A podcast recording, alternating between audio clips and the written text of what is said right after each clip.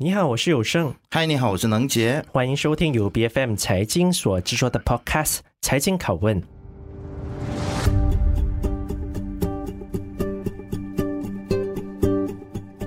那如果要说今年有什么重大的 IPO 的事件，那我想肯定是电子制造服务，也就是 EMS 的供应商 Nationgate 这一家的公司，在上个月的时候啊，在创业板上市哦。那他们也是筹集一点六五亿令吉，是创业板至今为止呢最大的筹资的规模。马股已经很久没有这么热闹了。是，其实作为一家电子代工的公司，他们能带动马股这么热闹，那当然我们要好好的来对他们来进行。一些的提问、哦，我希望今天的节目当中，我们的提问可以有很很有火花，因为他们的公司其实比较专注是在于这个组装电子产品以及半导体设备。那其实半导体设备是现在我相信在这个世界上面都是很受到瞩目的一个项目。上市之后，其实很多的投资者都来关注他们公司的股价呢，从他们刚开始发售的每股三十八仙，那一直到目前为止呢，已经超过了一令吉了，已经翻了超过两倍。但我担心的事情是什么呢？因为今年开始哦，整个疫情都缓和，所以科技产品的需求到底像不像是前两年这么的蓬勃呢？而这家电子代工的巨头又会不会受到冲击？那今天我们很高兴哦，有 Nationgate 的董事经理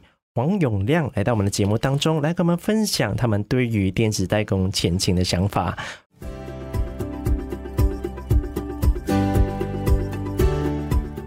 公司在上个月上市的时候就受到很多的投资者的关注，那股价也是从 IPO 定价的三十八仙，已经涨了超过一令吉。最近几天呢，我是看到还是在涨的阶段哦，那涨幅大概已经是超过两倍了。其实你们对于目前的这样的市场的关注度还感到满意吗？有没有达到你们当时候上市的预期的目标呢？哦，公众的反应热烈，展现了。他们对于 Nationgate 的商业模式以及我们未来规划的信心，这让我们深受到很大的鼓舞。因为 Nationgate 是一个备受认可的网络电讯仪器仪表、消费品医疗设备和汽车行业的 EMS 的供应商，这可能就是让整个市场对我们的呃商业模式的信心会增加，造成我们的股价。会偏高的一个走向是。现在虽然大家对啊、你们的股价是满意的，但是要衡量一家公司是不是能够继续的成长，其实常常我们看的都是基本面的实力啊、代工行业其实，我想黄董你可以认可说它是非常的竞争的。然后代工的这些公司或者是工厂，它其实没有办法对于产品有最终的这个决定权，所以有的时候会造成这个毛利偏低的状况。然后其实。你们的同业的竞争也是比较大的哦，在这个毛利比较低的状况，其实我们也发现说，公司的毛利在过去呃大概也是差不多才超过百分之十左右。其实你们会怎么样子来解决代工行业毛利偏低的问题呢？OK，所谓的这个代工的毛利的偏低，我觉得个人认为这是一个见仁见智的一个问题，因为。在一个成品的采购的过程，材料本身就把整个代工的行业的所谓的成本已经增加了，嗯，所以它到最终就是整个毛利并不会太高。平均我们在市场上可以看到，大部分的 EMS 的代工都在五到六趴左右。那对于我们的公司，因为我们大约在九到十趴左右的毛利，那在这个行业里面应该属于。呃，有一点偏高了。那这个主要呢，就是我们在我们的 business segment，就是我们的公司的方向，我们朝向以电讯、汽车的行业，就是整个 qualification，整个客人的 qualification 会比较用长的时间，而且在整个产品的规格上会比较严格的情况之下，哦，那客人就愿意多付一些呃高一点的毛利。那虽然我们看到说，其实公司整体的股价表现是还不错，但是随着整个疫情的缓和，电子产品的需求也开始出现下降的迹象。像最近其实啊，苹果也就是做手机品牌的一个的巨头，也是说他们的整个的净利都是开始出现下降了。而我最近听到很多的科技厂商呢，也是有陆陆续续来来去公布他们的财报，也是有下滑的迹象，都在下调他们的整个营收的预期。你会不会担心说，其实电子产品需求有放缓可能会对你们的公司今年的营收也是带来同样的冲击呢？因为整个呃疫情的关系，造成全球的电子消费产品都在下滑。那这个电子产品的需求，当然它属于一个全球性的一个东西。然后在我们的公司方面呢，我们觉得我们的未来还是非常的可观。跟呃，主要就是我们的公司很少在消费产品制造消费产品。就比如说你刷手机，你没钱你就不用买手机嘛，你这个旧的手机还能用。那在我们来说，我们很多时候都在生产的都是属于一些 infra 的东西，比如说 networking 哦，然后 fiber optic 车载的产品。那这些需求，整个需求还是很强劲的。再接下来就是因为中美的整个贸易战，呃，会有更多的电子产品到整个东南亚来制造，所以我觉得我们的未来还是非常的理想的。中美贸易战其实对于东南亚国家来说，可能会是一个契机哦。我相信黄董，你对于你的整个业务是非常的熟悉，而且是非常有自信的。那但是我们在你们公司的上市之前，看到公司说要提到说要做自动化的转型，但是。技术的升级，这个本身其实它是会反映在成本上面。要做自动化，意思就是说你要投入更多的资金哦。所以你们是怎么样子评估人力跟自动化之间所造成的这个成本管控的问题？很想要直接的问黄董这个问题，就是其实自动化真的是会比人力来的更加的便宜吗？OK，所谓的自动化，呃，目前我们在整个工业四点零，整个 n a t i o n a l 从二零一五年就开始进入整个工业四点零的一个状况。那整个工业四点零所涵盖的不并不只是一个所谓的自动化而已，这个包括了软体、硬体的整个工业四点零的一个我们叫做 nine pillar 哦，就是有个九个 pillar 的一个方向性的一个管控。那在整个 nine pillar 的管控的情况之下呢，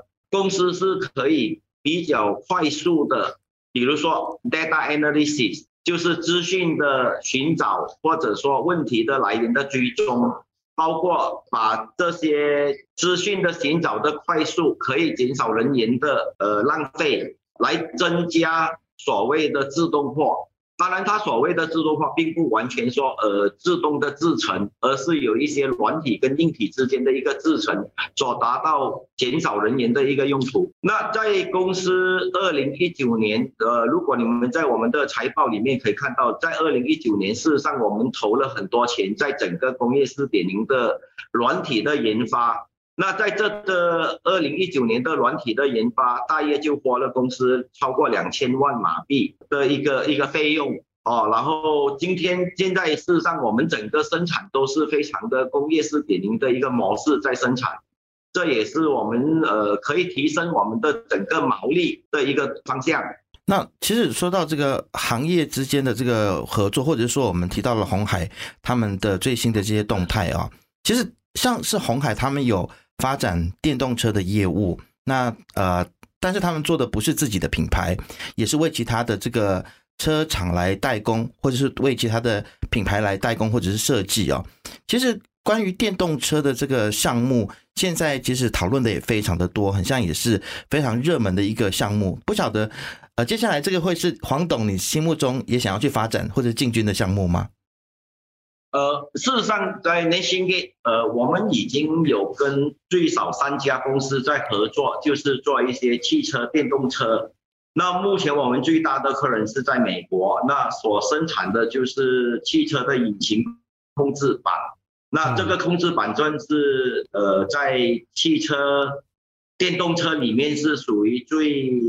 严格的一个板，一一个电子板。那目前我们已经是在这个行业中了。但提到我们整个马来西亚的这个电子代工产业的发展的时候，有一个的问题是我们很多的人都会埋在我们心里的，那就是马来西亚很多的电子行业还是处在于一个代工或者是代理的面向，很少有去做自己的品牌，比如说像是 Intel 啊这样的一个的公司哦。那其实作为这个行业的业者，黄董，你觉得？马来西亚可以怎么样去走出这个代工的思维，来到去创造出自己的电子产品的品牌呢？我觉得这是两回事啊。哦，嗯，呃，比如说苹果它有在做生产吗？苹果并没有在做生产。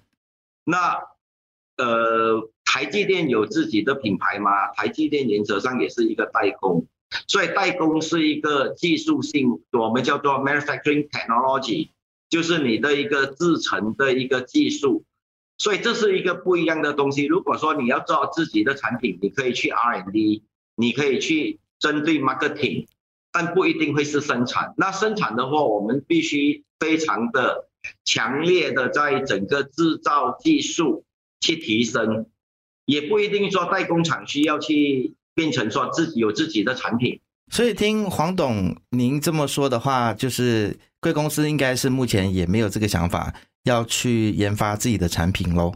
呃，目前我们会很专注的在整个制造工程、制造工艺，哦，去增加我们的整个。教育而不会去制造自己的产品。对。是，那么在接下来五年里面，黄董，我们可以期待这一家的公司，也就是 NationGate 一些什么样的一些的计划呢？有什么样的东西你们是想跟股东们难道去做分享的？尤其现在，呃，你们的主业务都是在整个通讯设备上嘛？那接下来的五年，你们可能会是想要去往哪一个的领域、哪一个的业务来到去扩大发展来去做呢？哇，这个很好的问题。那在往后的五年，我们希望能够把这个代工，就是 EMS 的行业，把马来西亚这个代工的这个行业把它壮大。那我们接下来呃也会考虑到欧美的国家去设厂，